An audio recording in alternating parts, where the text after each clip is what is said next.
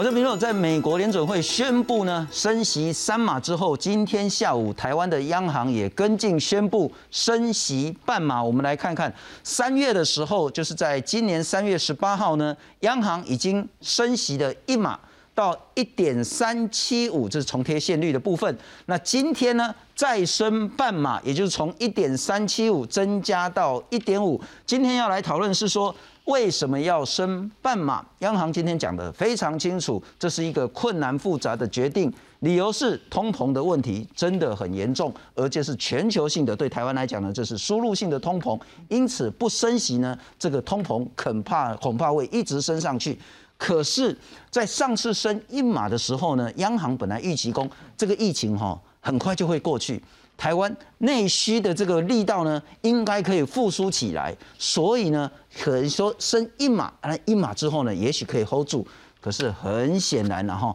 这个所谓的复苏的力道没有上来。如果说跟着美国来升个一码、两码，甚至三码的话呢，恐怕呢，这些跟政府纾困的这一些民间的服务业呢，会雪上加霜。因此，升或不升。升多或者是升少，对央行来讲很痛苦的决定。今天决定升半码，升半码之后，对于台湾的经济会有什么样的影响？对于台湾的通膨物价又会有什么样的影响？特别是对于房贷，对接下来的房租，对台湾的经济动能又有什么影响？今天好好来讨论分析，介绍四位特别来宾：台经院国际处的研究员邱达生，邱老师你好。主持人好，大家好，非常感谢。再来欢迎是淡大财经系的教授聂建中聂老师。信中各位观众大家好。财经节目的主持人阮木华，大家好。驻商机构的发言人徐嘉欣，嘉欣。新好，大家好。先来看看今天央行决定升息半码。The labor market is extremely tight, and inflation is much too high. Against this backdrop, today the Federal Open Market Committee raised its policy interest rate by three quarters of a percentage point. And anticipates that ongoing increases in that rate will be appropriate. 美国联准会十五号宣布一口气升息三码，基准利率升至百分之一点五到百分之一点七五。台湾央行也在十六号下午举行第二季里监事会，经过近三小时的讨论，决定跟进升息半码。重贴现率、担保放款融通利率以及短期融通利率都调升零点一二五个百分点，并搭配调升存款准备率，明确宣示续采紧缩性货币政策的立场。我们当时升息一码的时候呢，是认为就是说它是会缓呃会会呃会复苏的，但但是没有想到哈就所以呢，但是呢我们又不得不升息啊，因为通膨的问题，所以呢我们认为我们还是需要升息。只是说我们的幅度呢就不要那么大，这一次呢是比上一次呢啊更啊在这个政策上的一个搭配方面呢，哦是他的选择呢是比较啊困难一点。央行表示，考量国际商品价格持续走高，国内输入性通膨压力大。物价涨幅持续居高，而且近月国内疫情严峻，干扰内需服务业复苏的步调，抑制民间消费动能。加上国际经济前景面临下行风险，可能影响国内经济成长力道，因此也下修经济成长率为百分之三点七五，并上调通膨率至百分之二点八三。而这回房市管制措施虽暂不调整，但央行升息半码后，房贷利率也重新回到百分之一点七以上的水准，创六年来新高。以房贷一千万。元来试算，目前房贷利率百分之一点六，二十年期升息半码，每个月要多缴五百八十元。若是三十年期的房贷升息半码的话，每个月负担增加六百零八元。那选择性信用管制，我们这一次呢，啊就没有动它哈。主要的呢，我们这一次呢，还是啊着重在这个啊这个通膨啊方面。我们从三月以来呢，我们的一个调升利率呢，包括这一次的一个紧缩的一个政策呢，事实上呢，啊，对于房地产的一个市场呢，它也会有一些的益处。那因为过去的话，事实上央行不关升降息，反映在房贷利率大概都只有六到七成。但是这次我们看到三月份升息一码之后，是足额反映在这个调升的部分，所以对房贷族来讲的话，今年进入这个升息循环压力会不小。方仲表示，今年上半年已经升息两次，在进入升息循环的压力下，有购物意愿的民众将因贷款负担增加，购物成本提高，应该会偏向观望。预期今年下半年整体来讲，房市应该呈现一个就是价平量缩的局面。记者韦陈博玉特别报道。邱老师，先请教你两个问题，一个是台湾央行今天宣布升半码是太多还是太少，还是刚刚好？第二个问题，升半码对物价能控制吗？啊，我我觉得哈，台湾央行升半嘛哈，啊，基本上就是说符合这个一般的预期了哈。那我列大概三个原因啊，第一个就是说，我们刚节目开始的时候，我们跟聂老师聊天也。也，他有谈到嘛，就台湾的通膨没有美国那么严重，啊，美国现在 CPI 年增率八点六 percent，台湾三点三九 percent，就差很多哈。那所以呢，不需要在幅度上，好跟这个联准会呢啊比较哈。那第二个就是说，台湾的通膨哈跟美国通膨不一样，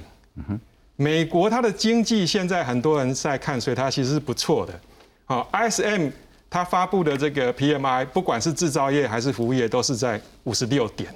好，在扩张的这个临界点以上啊，而且非常显著哈。那另外它的这个失业率啊，是近五十年来的相对低点啊。所以美国它现在就是整个升息的环境是非常好，而且它的通膨呢有两个力道，除了成本推升之外，它有个需求拉抬。是我们台湾现在的通膨呢，是缺乏需求拉抬力道。我们现在内需型的服务业是不怎么样，啊，那但是最主要的通膨是来自于进口的原物料跟大宗物资的价格上扬，所以输入性通膨。那最主要是成本面。那成本面的话呢，只只要因为这些啊原物料都是美元计价，只要联准会持续紧缩的话，其实就对台湾的这种输入性通膨会有一些抑制的效果。嗯哼，好，那第三个部分就是说，我们台湾的疫情啊。其实目前啊，已经对国内的民间消费产生影响。是好，我们回顾一下，就是说，去年跟前年我们的经济表现，就是放眼国际都是非常不错的。哈，前年是三点五 percent，然后去年是六点五 percent，都是非常亮眼。可是大家不要忘了，去年跟前年民间消费通常是负成长啊，通常是负成长。所以这疫情呢，其实伤害最严重的就是内需，就是服务业哈。那在这个时间点，如果说我们升超过这个半码或甚至超过一码啊，或者是比较联准会这样的话，我觉得我们的内需市场会动没掉。台湾很多服务业是靠现在是靠跟银行借钱才撑下去，没有错。那你如果利率又给他拉个一码、两码、三码，一抓是一斗。对。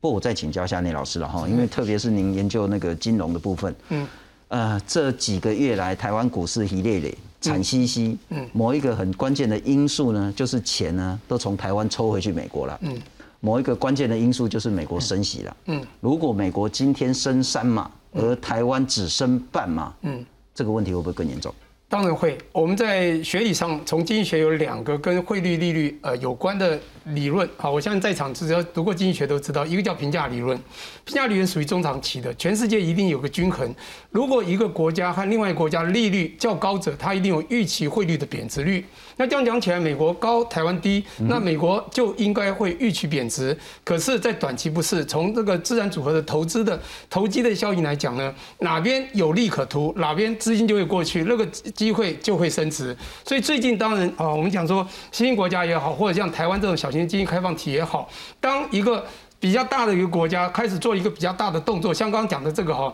它有点接近了暴力升级了，还不到暴力啊哈。我们知道沃克那个年代，在一九八零年第二次石油危机啊，一下子从四十多趴，它一下子飙升到十九、二十趴，那个是一定要产生一个 gap。然后让那个通膨和那个利率有这样的价差，来把通膨急速下杀，否则第一次的这个石油危机就没有没有做这种动作，没有第二次就成功。这一次他们有一点在鹰派是想要这样做，而鸽派当然讲到美国经济并不差，但是还是有它的隐忧。好，那么再拉回来，如果只是呃信中这样子问的问题，我觉得在短期中我们也看到美元在这几个月，好像，不管股市台币也贬嘛，哈，当然其他亚洲币也是更惨，那是因为美元就的确是因为升息所造成，还有资金回收所造成，我们的 QE。他们也开始 temper 嘛，对不对？那这个明显的就是说，在最少的短期间，我看起来啊，美元还是有上趋势。当然现在已经快到三十了了哈。那我觉得这个预期呃不意外会有的哈。那当然我最后还是要呼应一下，这个央行这个零点五哦，也就是这个一零点一二五，我是觉得非常非常合理，就是半码，因为我当时也是认为说。台湾就是要办法，因为第一次刚才我们开始有讨论到美国一码，我们也一码在 Q E 的时候，哎，那是因为当时所有人预期美国是两码，那时候就已经通膨了。可是美国很保守，因为鸽派声音大了，我们只剩一码是一半。可是呢，因为我们也已经太低好。第二次、第三次，哎，美国这次 Q Q two 啊，就第二第二季他们总共升级嘛，升了五码。那就是很大了，对不对？是。我先讲一下这个，我们讲央行政策一定是降息容易升息难嘛？那贬值容易升值，升升值升升值难。只要让一个国家经济要好，当然就是贬值可以变增加出口，那降息可以好。但这一次呢，我觉得台湾再怎么样，央行政策是比美国保守的啦。不过那我这边跟你讲是。半码就是零点一二五了哈，零点一二五说实在借钱真的已经很辛苦了，然后那多半码当然是会更辛苦，可是没有到所谓的致命窒息的这个升息的幅度。但如果我们把目标放在抑制通膨，嗯，放在不要再让物价啦、买个便当啦从九十变成一百二，不要再飙到一百三、一百四的这个角度来看，如果只是半码，人家都说你的这个经济政策是货币政策，你要又快又猛。才会有效，可是很显然，我们今今天没有太猛，又有效吗？对，没有太猛，当然对通膨不会那么有效。刚刚已经呼应到了我们刚刚讲的，因为台湾的通膨就三点三多了，你要去比较美国，真的是有一段很大的差距。而且刚刚也强调了，我们讲说通膨两个原因，刚才讲的非常好，经济学里一个就是 cost。这个呃，这个 pull 一个是呃，这个底面 pull 一个是 cost push，它我们现在完全就基本上就是这个成本拉呃推动的嘛，就是我们输入性都需求拉动并没有，所以我们觉得哈不需要这么高让它需求再压下去，因为我们不是需求拉动的，我们甚至希望创造需求，因为需求可以造成经济的这个比较甚至向上的趋势，所以我们希望来维稳经济之下，那么当然我们讲说稳定中求发展，要把通膨稳定才求发展，可是经济学里面。如果没有那么的不稳定，我们先以发展为主，所以就经济为先，通膨为辅，这是非常合理。所以你我还是怎么看都半码是。完全有预期到也蛮好的，根本没有必要到一码两码，因为我们通膨还没到那么严重。虽然有，我们现在这样讲啊，通膨有很多种嘛，你不管核心的这个这个 CPI 或者 CCPI，呃，核心的 CPI，哎，我们现在把人员和这个石油如果去掉的话，实际上这个通膨是属于有感通膨，但是如果真的加上的话，的确是高。可是我觉得这个有很多都是短波所造成，也就是国际间现在不管是几大这个黑天鹅所造成的啦。那这个你如果现在马上把它升息，当然对其他的民生，不管房地产。啊，或者各种需求都下降，对景气也不好，对房地产也打压。当然，大家都希望能够压制一些房地产的涨势。可是，如果太高，对那种房贷族的确也受伤太惨。所以，很多民众是没有办法一下承受太大的这个 gap 的。我想，最早台湾人民是这样，所以我觉得之前升了一码了，这次再升半码。台湾比较不容许在一年内升太多次。好，那那个幕后大哥，我请教你。然后，其实也有人认为说，呃，其实半码就够了。然后，但是当然也会有人认为说。如果要升半码，其实干脆就不要升，因为你如果目标是放在抑制物价的话，恐怕你要跟着美国至少有一定的跟得到。啊，如果半码的话，是不是真的能够达到抑制物价这个目标？我们来看看。不，虽然是升半码了哈，那现在整个利率还算是在低档的情形，现在就是一点五，这个是重贴现率的部分。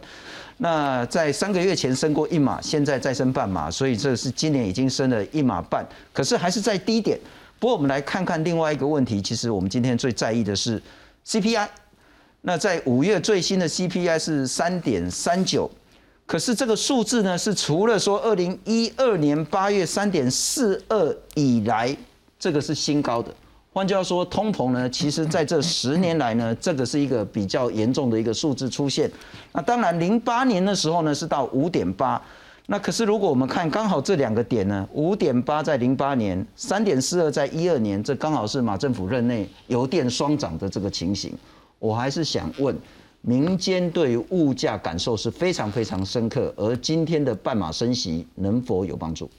好，这个刚刚信。讲到这个油电双涨哈，导致这个五点八哈，那事实上这个三点三九正好呼应这个问题了哈，因为这次呃事实上我们的通膨是转嫁给国营事业单位了哈，因为呃中油台电哈动涨这个油电价哈，所以说吸收掉不少这个通货膨胀的这个数据。好，如果说呢把这个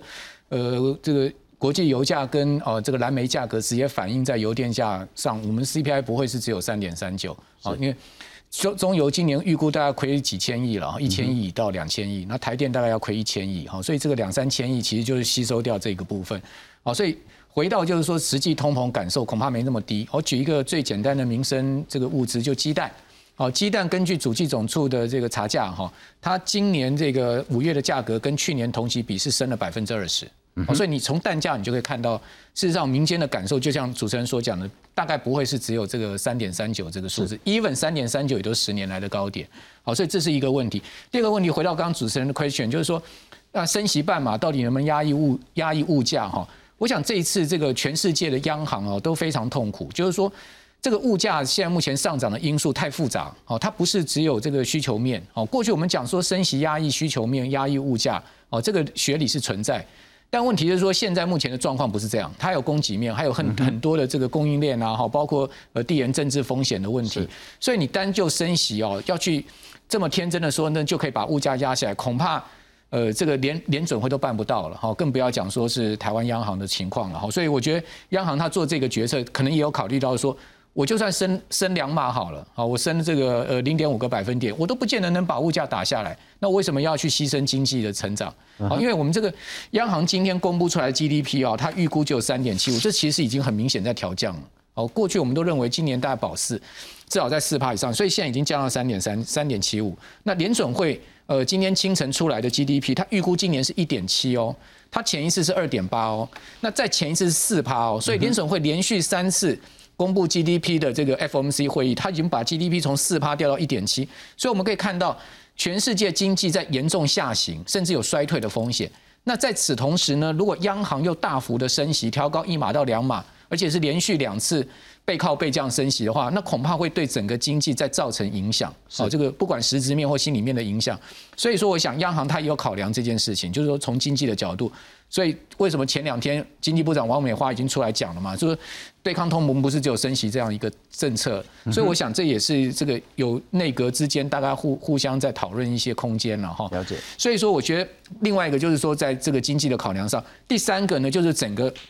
民间需求的考量上面，大家都知道说台湾现在的房贷余额哈，所有总授信出去已经超过九兆新台币。那你可以去算哈，一九兆如果升息一个百分点，代表所有房贷族一年要增加九百亿新台币的利息支出。那我请问你，九百亿的利息支出会不会去排挤到这个民民间民间消费支出呢？因为我们都知道，如果你薪水增加的幅度速度不够的话，它一定会有产生消费排挤现象。哦，所以在这样的情况之下呢？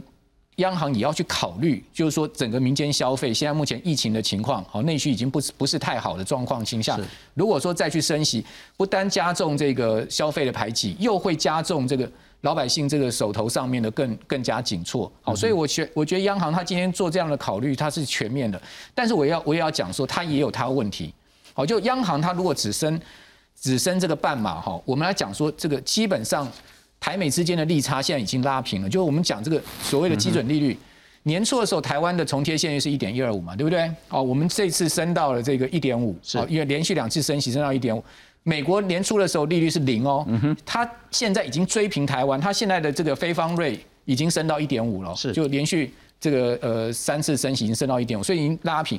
更麻烦的是，我们一般讲说这个台美利差哈。最主要我们还不是看这个央行的利率，我们最主要看十年期国债利率。那我提供十年期国债利率给大家参考。年初的时候，台湾的十年期国债值利率是零点七二，到今天最新是一点三八。所以，我们从年初到现在，我们十年期国债值率上升五十六个基点。美国年初的十年期国债值率是一点五，那到昨天最新到三点三，所以美国十年期国债上升一百八十个基点。你想看？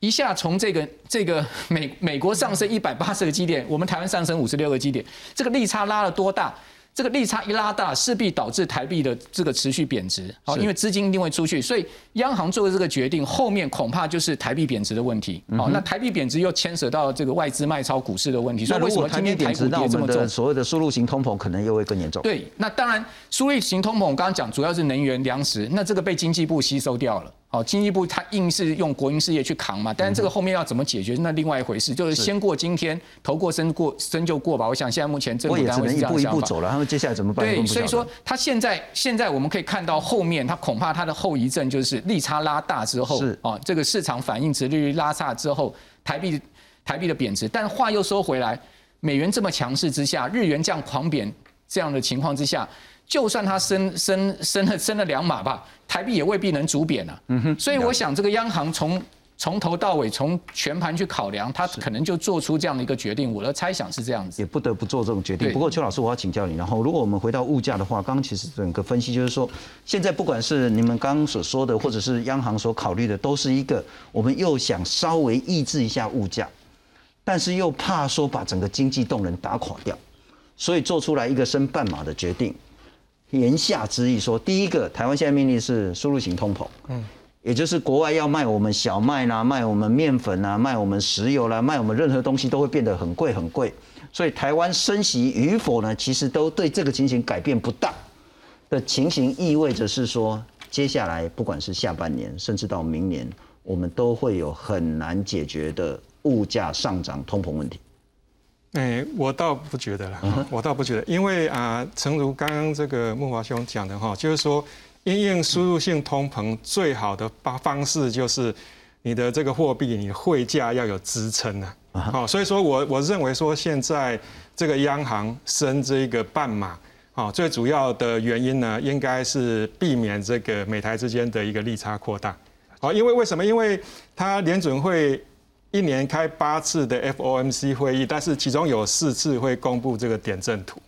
那三月点阵图，我们的央行会去参考，啊，参考人家觉得说，哎，未来可能这个联邦基金利率会走势是什么样，然后它就会根据这个点阵图去做调整。那这一次的点阵图非常可怕，就相较于三月的话，是啊，大概未来还有四次会议哈。总共要升七到八嘛啊。如果说根据这个点阵图的话，那所以说当然是我们央行必须要就这种避免利差扩大做一些未雨绸缪了啊。那一般我们讲到这个物价啊，就通膨哈，其实就是物价的年增率。年增率既然是年增率的话，那当然去年的基期就很重要。那我参考目前国际的主要的供给面的一些要素的价格哈。那再加上去年的基期哈，那这些要素呢，就包括半导体、货柜哈跟肥料，的这三大要素，其实最近这个价格有在走缓。嗯哼，好，那我们不能说美国联准会的升息没有效果，其实是有效果的。为什么？因为四月美国的这个 PPI 哦，生产者物价指数年增率就已经在往下了，是，好，就已经在往下走啊。那所以说呢，其实。我认为啦，哈，台湾的通膨不至于说像大家现在讲的这样子无可挽回。大概在第四季，搞不好就是十一月哈，会有机会来到央行设定二点零 percent 以下。那到时候那个升息的条件不在，所以现在赶快升息。啊，我我有一点是这样的解读啦，啊，避免这个利差扩大。啊，那另外一点，我我觉得说我们台湾到时候等于说十一月那个通膨。即便是降到二点零 percent 以下，民众的感受还是很深的。因为什么？因为民众感受是那物价是，而不是通膨的数据啊。比如说举个例子，像啊，我们台湾人很喜欢去日本玩，日本常年以来有通缩的问题，可是它物价很贵。嗯哼，对，所以说啊，我我认为说，我我现在讲就是说，四呃，在第四季的话，Q4 的话，可能这个数据上通膨的数据会好看。但是呢，民众对物价的感受仍然是存在，那个压力仍然是存在。所以，因此你也认为说，就算下个月美国联准会再升，那台湾的部分九月不必然要再持续的升马上去。因为美国联准会它只要升息的话，其实就会对这些原物料、大宗物资这些以美元计价的这些产品呢，这些 item 会有价格抑制的效果。了解，了解。不过这之后大家还是很关心的哈，特别是物价部分。但我先请教一下嘉兴，半马不管是对房贷，甚至对房价，嗯，也许待会会谈房租，会有什么大的冲击？其实，如果以升息半码来说的话，当然你从账面上面看起来压力并不会很大，因为我们说一千万的房贷二十年，你一个月大概多差不多五百多块钱左右。那从今年升息一码，再加上这个半码加起来的话，你大概一今年差不多是一千七百多块。如果说是一千万的一个房贷户来计算的话，是。所以很多的人会期待可能升息会发生抛售的状况。我们如果说从这样的数据来看，我们认为是不大可能。第一个房市不会什么冲击。是，如果说是以价格的部分的话，我们认为不会有冲。冲击，但是成交量的部分上面，我们认为会有影响。其实从三月份央行开始做第一次升息的时候，我们就会发现到第一线的买气其实马上就缩手，因为很多的买方他会担心的不是升息这件事，他是担心的是往后生生不息的状态。再加上升息之后的话，他可能会排挤他其他的一些消费，所以对于有一些购物人而言，他就放缓他的一些购物的一个规划。所以在成交量的部分上面，我们相对没有那么的乐观。那另外一个部分上面来说的话，就是在接下来升息，其实建商的成本也增加了，因为比如说他们土建融的一个利息的部分也会明显的一个提升。所以其实对于建商端来说的话，它在营运上面而言的话，它会有一定程度的一个压力。那刚刚也有提到，就是说那接下来市场上面会变怎么样？我们会认为，如果说是以现阶段的这种状况上面来说的话，以交易的一个实际上面的一个逻辑，我们认为可能它就会呈现是一个价格大概不大会有太大幅度的一个修正。但是成交量的部分它会萎缩，是。那比较大的压力可能会落在预售物的这一块，因为有很多的预售屋的买方，他在这个过去的这个时间点，他高估了他自己的购物能力，但是这些买方还没有进入贷款的一个状态，所以等到接下来他要核贷的时候，他的压力就会相对比较大，因为他就是新贷户，要适用现阶段新的比较严格的一个规定，所以可能在预售的市场上面，它会出现一定程度的一个震荡，而且显然现在其实。对预售屋打房是力道比较大的。是，那当然，我们从这次申办码来说的话，有另外一个部分，可能很多的民众没有发现，就是我们其实存准率已经升了一码了。那它一个程度上面，它意味着什么？它意味着是央行在过去的这一段时间里面，它虽然在利率的部分上面有一个升息的动作，然后它也在立法院上面，它有做一个我们还有其他政策工具的一个宣示，但是它没有说的事情是，它透过了精简，把一些所谓。个案的一些房贷来去做一些紧缩，现在很多的银行它在房贷的一个贷款上面都相对保守了。那我请问，如果它贷款相对保守，你价格要怎么样往上拉？所谓的存款准备利率，就是说央行希望透过这个利率的调升，让各银行不要那么没有节制的放太多钱到房贷里面去。那某种程度，这也是一个信用紧缩的一个情形。可是今天我们大家看的比较多是那个申办嘛这件事。可是今天央行也讲得很清楚，今天没有要再做所谓的房市的信用管制，也就是大家在期待今天可能会有第五波的信用管制，但央行说没有。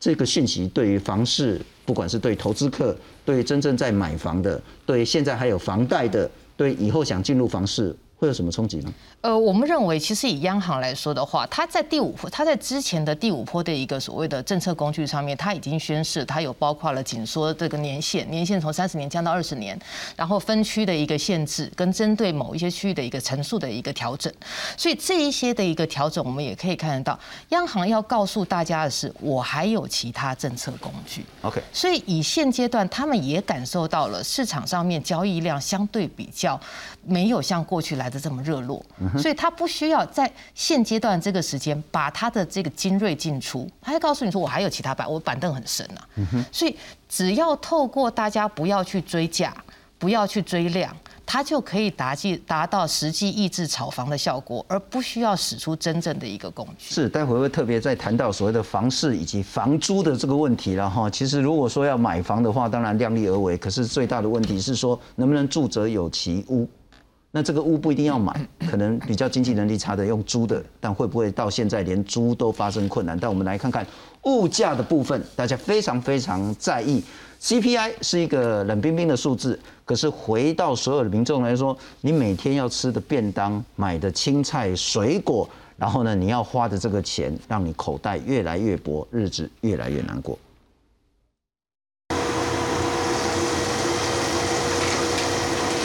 现在价钱调整了，现在两片一百五十元。酥脆的鸡排是许多人的最爱，但现在一片鸡排要涨五块。鸡排专卖店派克鸡排直营店调整售价，涨幅超过百分之七。去年十二月那时候，鸡肉差不多一公斤差不多在八十左右，然后涨到现在已经一公斤一百三十左右。三月前都是卖一片七十块，然后总公司。就是最后统一的价格是七十五块，有些地区可能它的人事成本，然后租金比较高的话，可以再微调到卖到八十块。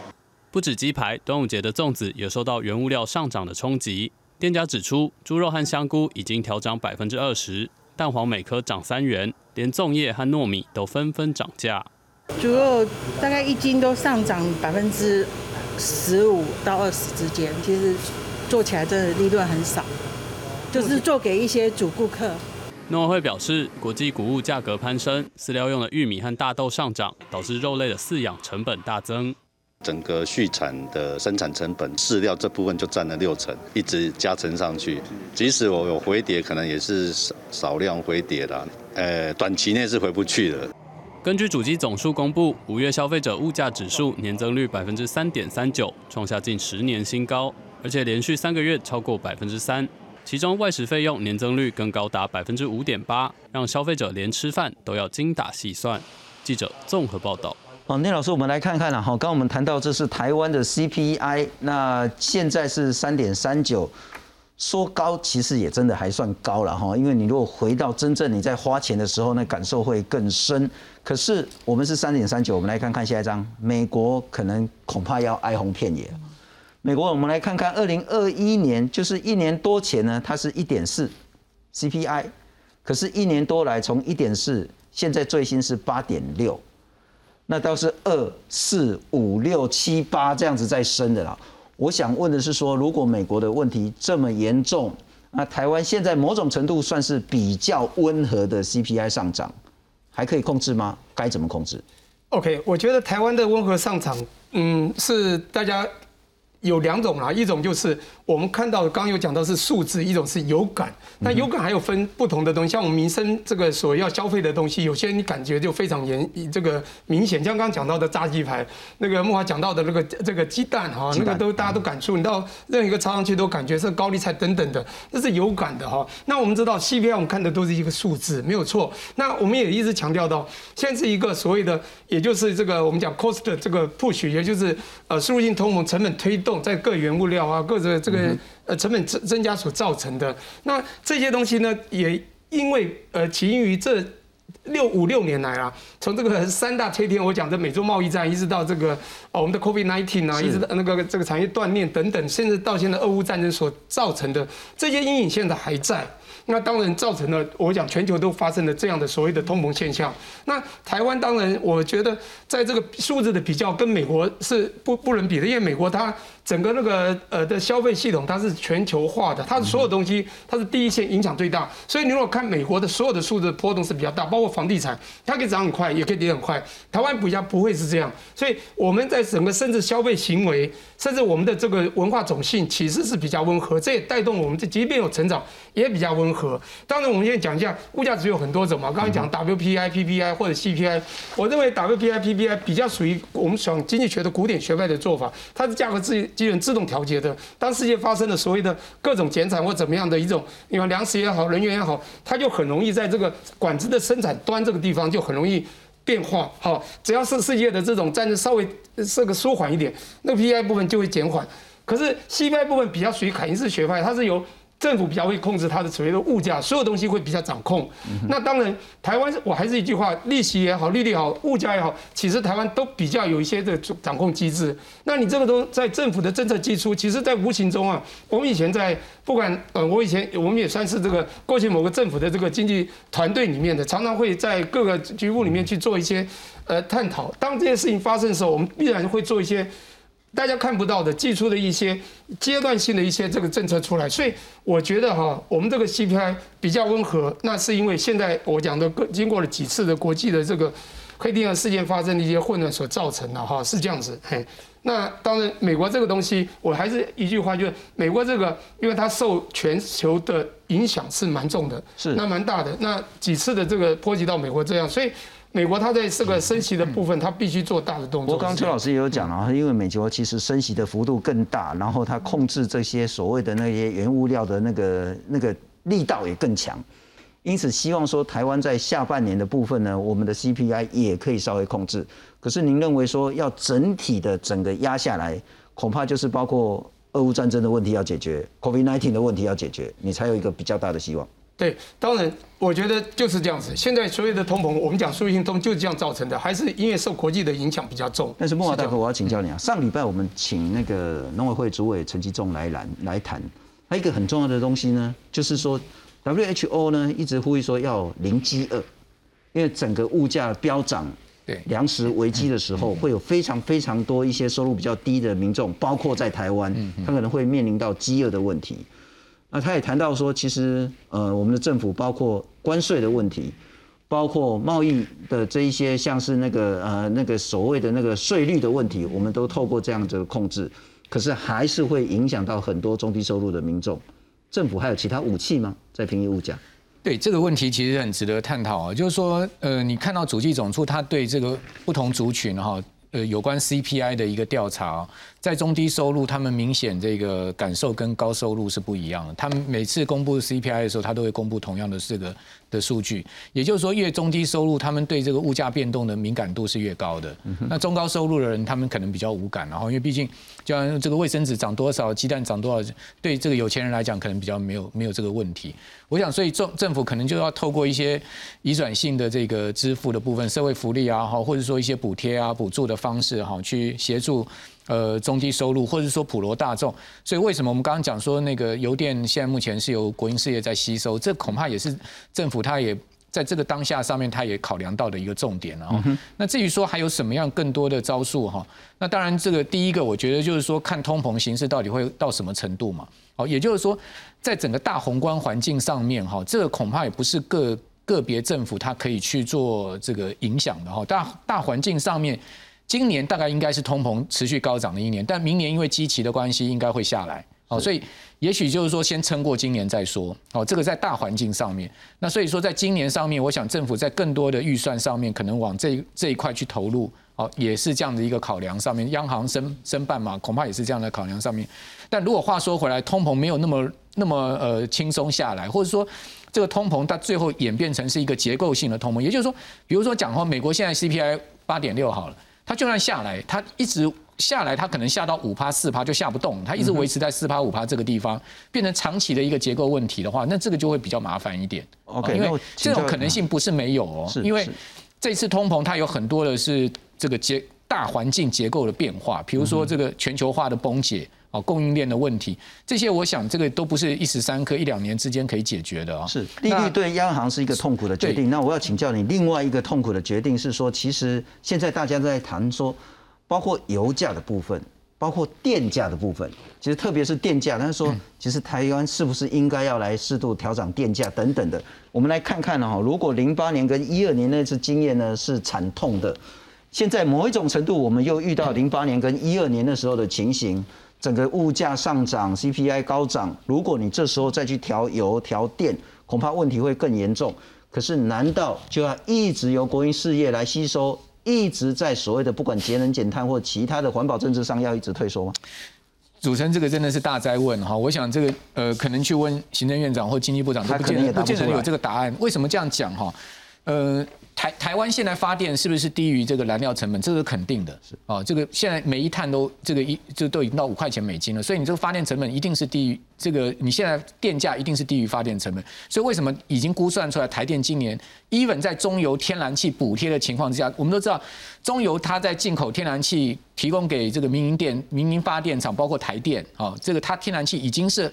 已经很明显了，它并没有反映国际的天然气价格的涨幅了。所以中油为什么今年已经亏掉快一千亿了？那预估今年下半年可能再亏一千亿，就是在天然气这个部分。是哦，那过去中油天然气是大赚的哦，大家知道这中油一年天然气可以赚五百亿哦，从一年赚五百亿到今年可能要亏两千亿，亏掉中油两个资本额，这是非常严重的一个问题。那为什么他要这样亏？这个中油要去去去去去去这个亏天然气？它就是要补贴民营电厂，因为如果你今天民营电厂反应足的话，那电价绝对不是这样子的一个情况。所以回到台电的部分，even 中有这样子的补贴哦，它的煤蓝煤的部分它一样是大亏哦。是哦，所以呃台电今年估计大概也要一千亿的亏损。哦，所以这加起来是很惊人的数字。那回到这个角度，就要问说，那台湾到底是不是一个所谓电业跟这个呃燃料自由化的地方嘛？好，如果你你你说我们今天真的像美国这样自由化。我跟各位报告，美国是每一个每个加油站的价格是不一样的。如果大家到美国去，一个街口可能有四个加油站，不同的牌子，Chevron 或是 Mobile，好，他们的加油站的牌价都不一样，它是完全自由化。所以为什么现在美国全美的平均每 gallon 的这个油价已经突破历史新高到五块美金，甚至 California 已经到六块四，洛杉矶已经一一家人到七块美金。七块美金，我跟各位报告是什么概念？哈，等于九五无铅汽油一公升到五十块钱台币。台湾现在九五无铅汽油是三十一块台币。所以回到这个角度，你就知道说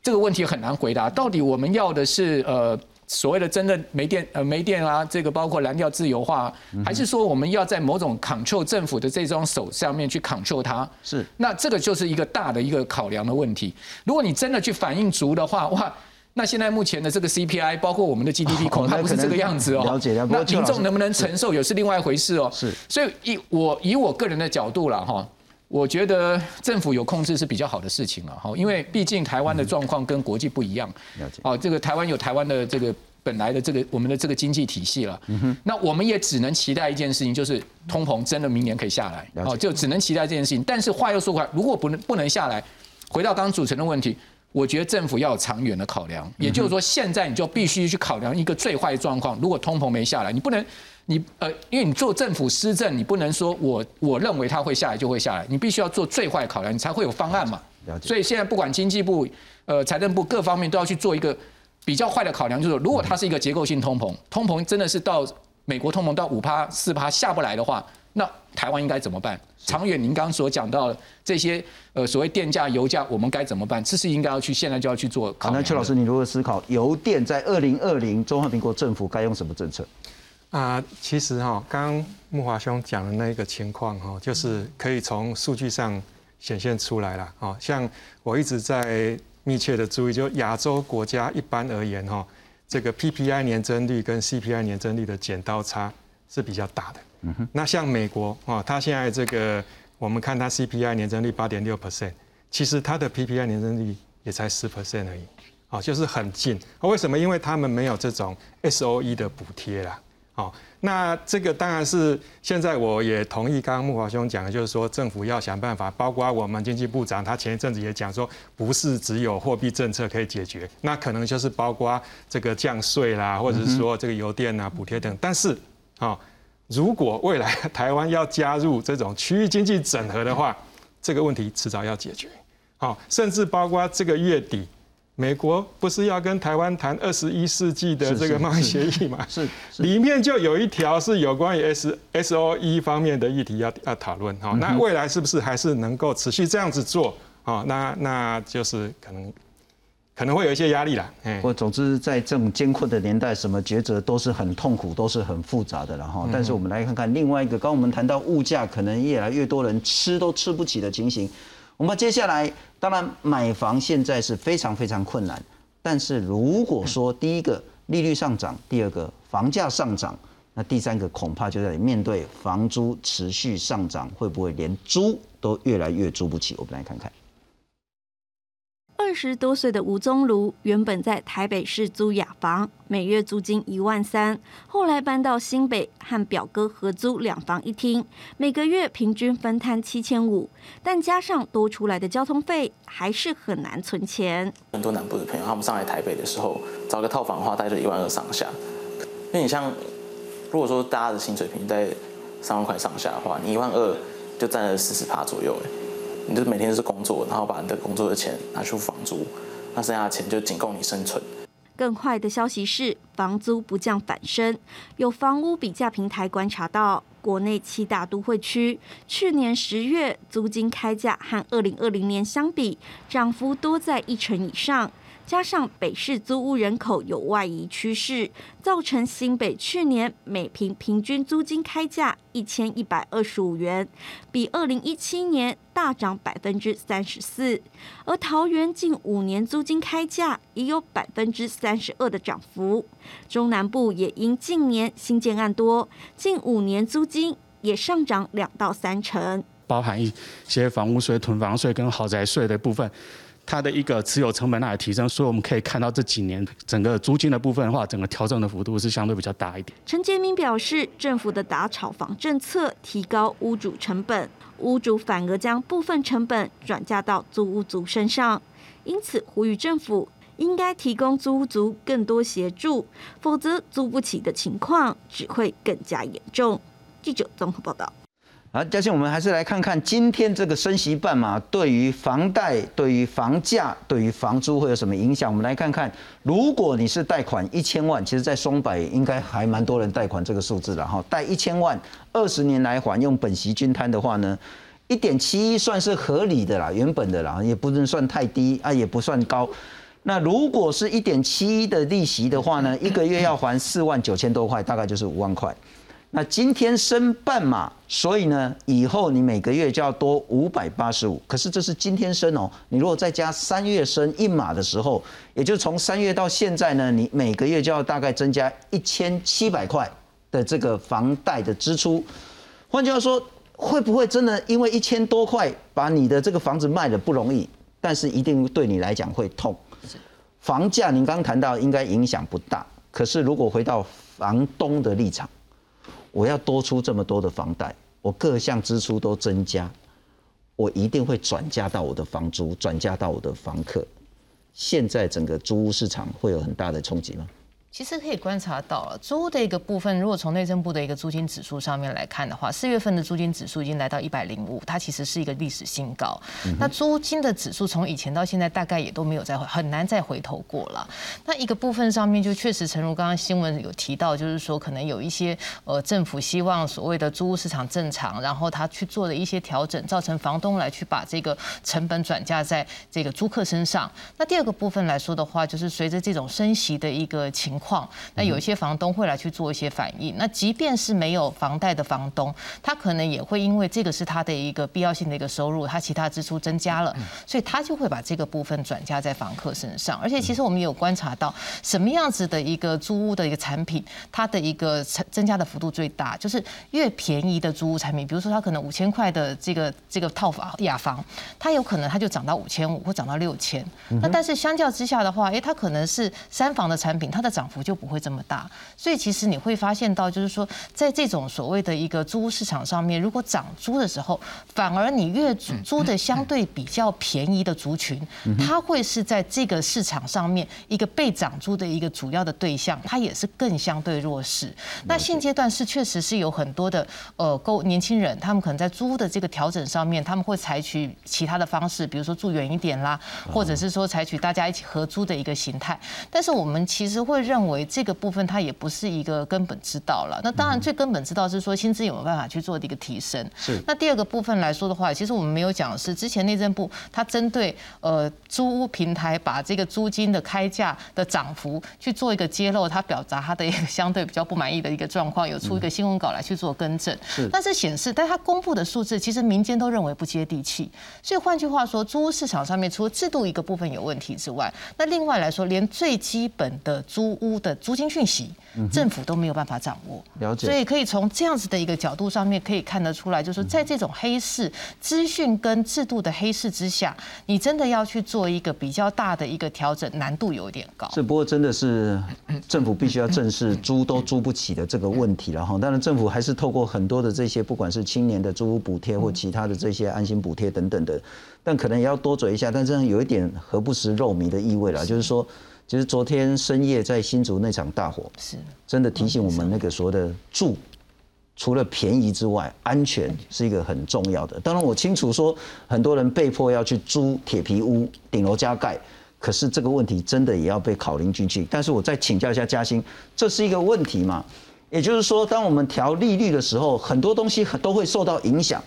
这个会不会反而是另外一个大家没考虑到的？您刚刚谈到说，当利率上升。对于房贷、对于租有影响，也对建商有影响，因为土建融的部分是。那如果建商扛不住，是不是就绕跑就倒掉了？我们来看看，目前真的蛮多媒体讲说，所谓的烂尾楼的问题，建商倒闭潮的问题。张新明天时地利的总经理他说呢，包括中小型建商呢，可能在八九月有一波倒闭潮出现，他倒了他原本盖他没盖好的房子。你怎么怎么烂杠，你都不爱插笔啊，就变成烂尾楼。下一个人要接不接的这个问题，《晋周刊》说，像板桥的这个叫府中永美呢，本来是零元开发，可是后来呢，他跳票了，那被拒绝往来，所以呢，新的建商接手。那新的建商接手，我会不会有其他的问题？那中央大学经济系的吴大任老师他也说呢，土地涨，营建成本涨，又缺工，工资又涨，所以中小型的建商压力很大很大。再来是原物料，像是钢筋啊这些建材涨的是幅度更高。烂尾楼建商倒闭潮严重吗？在这时候？其实现阶段已经有一些小建商，它有一些财务的状况。那我们这样讲，如果你从工程的一个我们这样讲营造的部分来说的话，特别是像现在的都根，如果都根它烂尾了，基本上没人要盘。因为两年前，如果我们算是所谓的一个单平的造价来说的话，大概一平二十几万左右。是，但是现在来说，两年后的今天已经涨到三十万了。所以换言之，你在单品的价涨将近五成。那对于这些所谓他丢了之后丢包了之后，要等到人家来接盘的这些人，他没有办法接起来，因为他精算了成本之后，他发现他还不划不来。所以可以看得到，可以预期的是，会有很多的个案，他可能在烂尾的这个部分，他没有办法收拾，因为不会找到人来去做一个接盘。那另外来说的话，其实有很多的建商，他在中小型的建商，他在经营上面确实有非常大的困难。我曾经跟一些中小型的建商朋友在聊天。他说：“因为央行现阶段在做这个所谓土建融的一个限制之后，他们变成买土地几乎要用全现金去买。台北市的建商买一个买一块土地，他可能要用到八成的自备款；台中的要用到九成。所以对于这些小型的业者来说的话，他可能会直接面临到资金的一个周转上面的问题。再加上他如果说他在工程上面的一个所谓的呃工跟料的调度上面相对没有那么强的话，那他在营运上面多多少少我们。”觉得可能在接下来，即便在升息，再加上买气相对比较不正的状况之下，会有这个风险。伯莫那个，我其实是看你访问吴大人吴老师那一段了哈，我还是想问说，我们当然可以预期说，建商压力会比较大，那可能会有一些经济力比较不好，或者是比较没良心的，他就是甩了就跑了，就变成那个所谓的烂尾的问题。因此，政府不管是在预售物的部分。在都跟流程的部分，在于所谓的消费者跟建商纠纷的部分，这时候该做什么？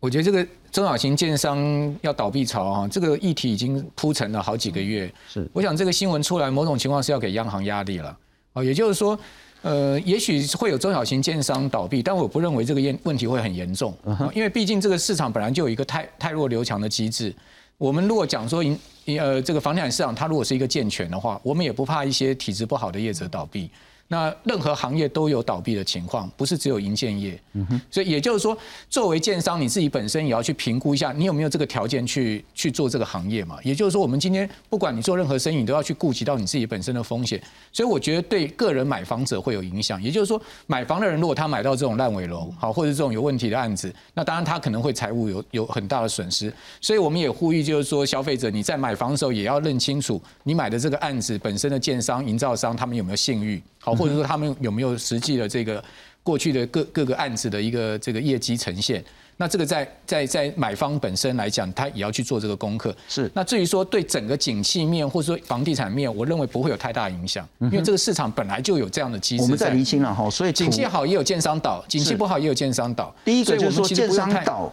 那就是他倒嘛，那你你就没错，这是市场自然机制啊。那政府要保障的是消费者的权益不受损。对。那因此包括土建融、包括利率、包括信用管制，该怎么做就怎么做。没错，因为这个土建融啊、利率、信用管，它是对建商一体适用，它并没有分大建商、小建商。那你本身建商，不管你大小，你都要去看到宏观环境下面对你本身经营这个产业的影响。是，如果你作为一个建商，你连宏观环境你都不能评估的话，那你就没有资格做建商。所以我觉得。我呃，我觉得我们倒我我倒觉得央行不太需要去考虑这些信讯息去决定你的这个这个货币政策了。是是，而且我真的基基本上，我觉得这种新闻出来，某种情况它背后应该有一些可能的这个结构面了。就是希望对央行施压。我不敢这样讲，但是我觉得这个新闻其实已经铺陈出来好好几个月，是最早是由这个某工会理事长所讲出来的嘛。那当然，我确我我也知道。真的有可能会有这样的所谓？那真的有中小型的倒一片吗？我是没有看到了。那也也许也许有某些案子我没有看到，但是基本上，我觉得 市场本来就有正常的泰弱留强机制。呃，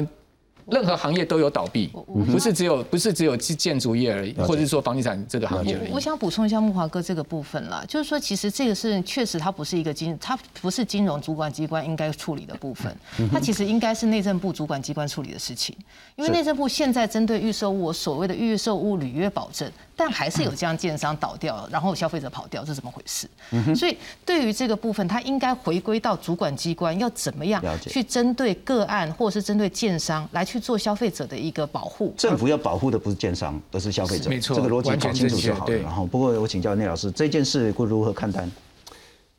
？OK，刚才我刚刚讲到，呃，莫讲到那个泰弱刘强，我是蛮赞成的啦。其实我本身是土木毕业，我当然也有几个学会都是，呃，建商的老板哈，当然有大有小了哈，当然我也不点哪一些。那我朋友如果听到的话，就会知道。那我相信那个，因为江阴在这个行业这个呃琢磨很久，那我必须了解一下，呃，讲一下就是我自己的感受。从这些我的朋友们，嗯，当当我们从这个政府政策打房一直到现在，那现在又发现到这个所有的比较小型的建商，你看到土地价格进进进涨。然后呢，营建成本增加，我们刚刚讲到缺工工呃缺工的问题也很严重嘛。那么这个这个工资也上涨，甚至我们也知道公共工程有一些流标，那么也有一些这浮上台面，大家也都知道跟这些因素都有关系。那么因此呢，我觉得现在这个情况，那跟现在这个景气有点关系。那当然房房地产价格也因为这样子有被这样子带动，这是我觉得蛮就是蛮合理的，嗯，蛮蛮蛮蛮这个趋势蛮明显，蛮这件事有构成到一个是系统上的问题吗？你说对房房，不管是所谓个别单一的建商面临到财务我觉得这个哈，这个建商，我觉得他说的上是因为那个过去呢，当然这个营建业这个是要获利空间是蛮大的。那当你的这个当你售价很高，那个这个物价都很高的时候，当成本不高的时候，其实很多地方跳进来。